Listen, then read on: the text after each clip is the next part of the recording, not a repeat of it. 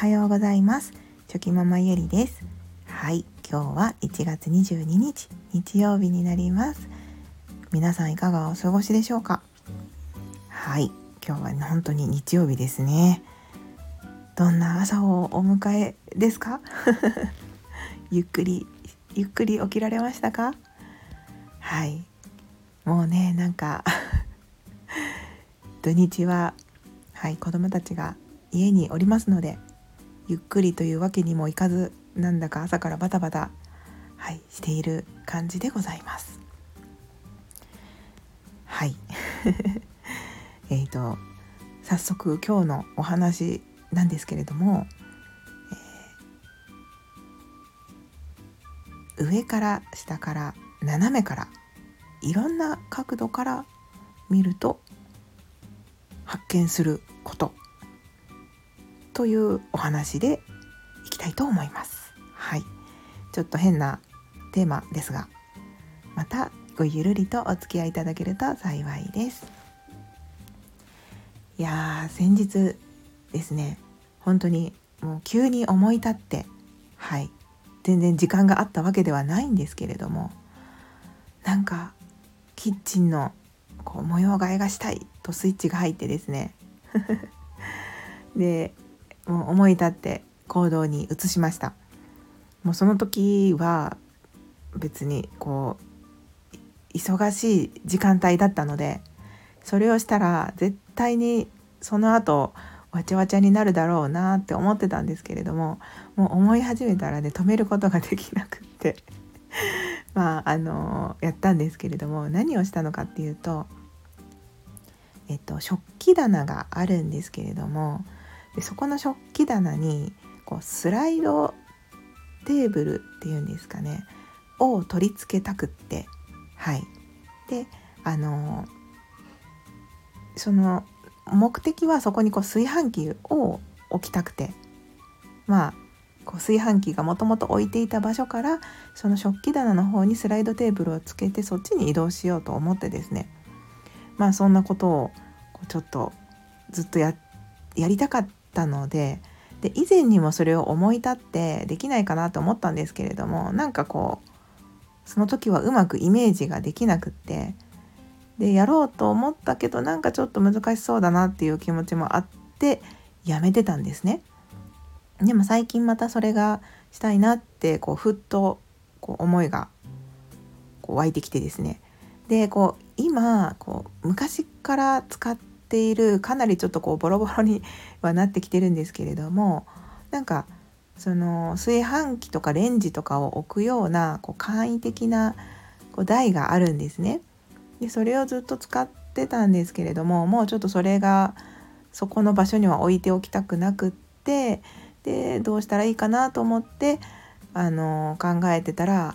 こうふっと思いついたことがあったんです。はい、でその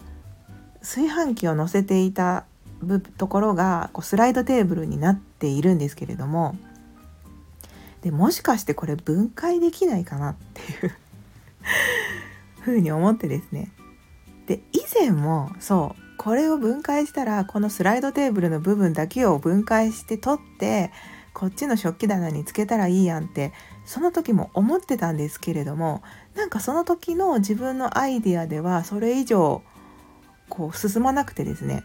ああもうここはこうなってこうなるけどここで無理かってその時思ったんですね。なので諦めてたんですけれどもこの前その同じものを見てあ待てよと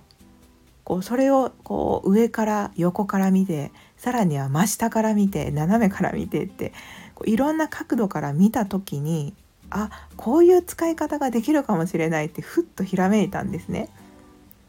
で本当はその正しい付け方ではないんですけれどもそのレンジ台のあの正しい使い方のスライドテーブルの引き出しの感じでそのままそれを外して食器棚に移行するのではなくってこうちょっと違う付け方をするというかこうはい違う付け方をしたんですね。でもそれがこううまいこと言ってですねあのスライドテーブルになったんですね。はい こううまく言葉では説明できないんですけれどもあの取り付ける角度を変えてあげたらスライドテーブルになったっていう感じなんですけれどもでそれができてあよかったって思ったんですけどあの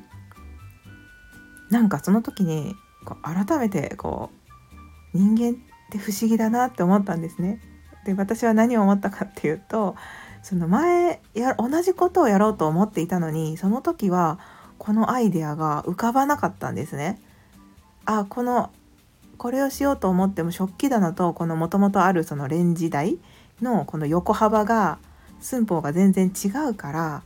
こうこれを外したところでそのスライドテーブルですよね外したところでこう取り付けてもこう板がうまくはまらないなと思って諦めてたんですけれども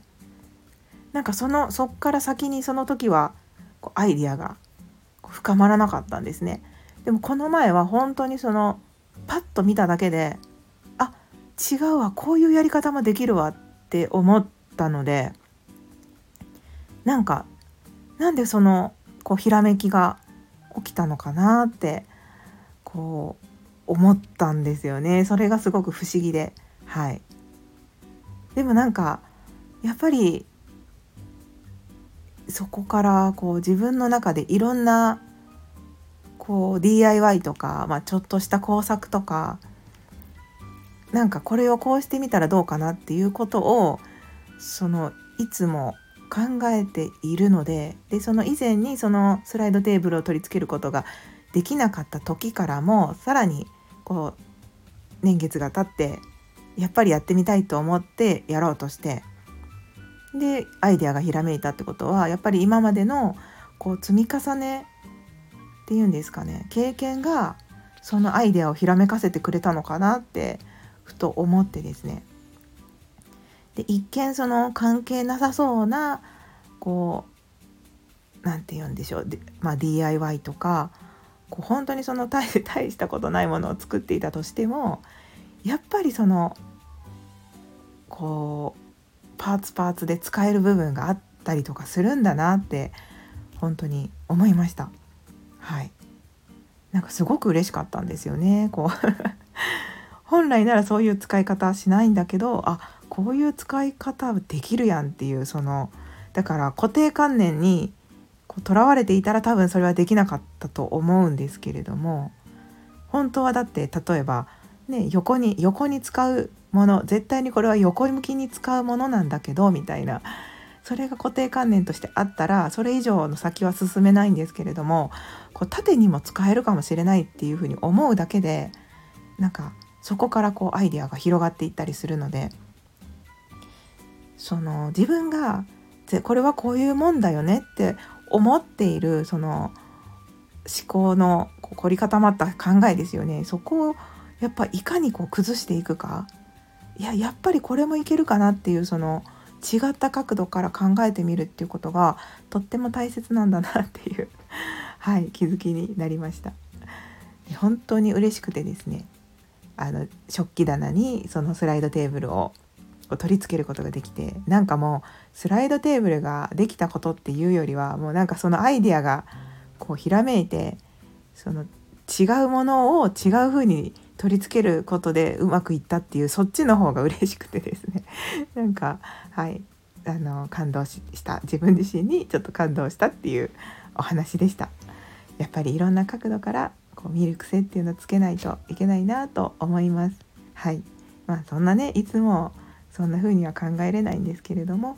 この前は、はい、たまたまそういう風にふっとアイデアがひらめいてできたので良かったなと思いました。はい、まあ結構私はすぐに模様替えをしたくなったりとかこう使っているうちにちょっとでもあもうちょっとここがこうしたいなっていう気持ちが湧いたらですねまたすぐにこう それを改善したくなるので、まあ、いつまでこのパターンが続くか分かりませんがあのしばらくはこれで様子を見ようと思います。はい今日はどんな一日になるんでしょうか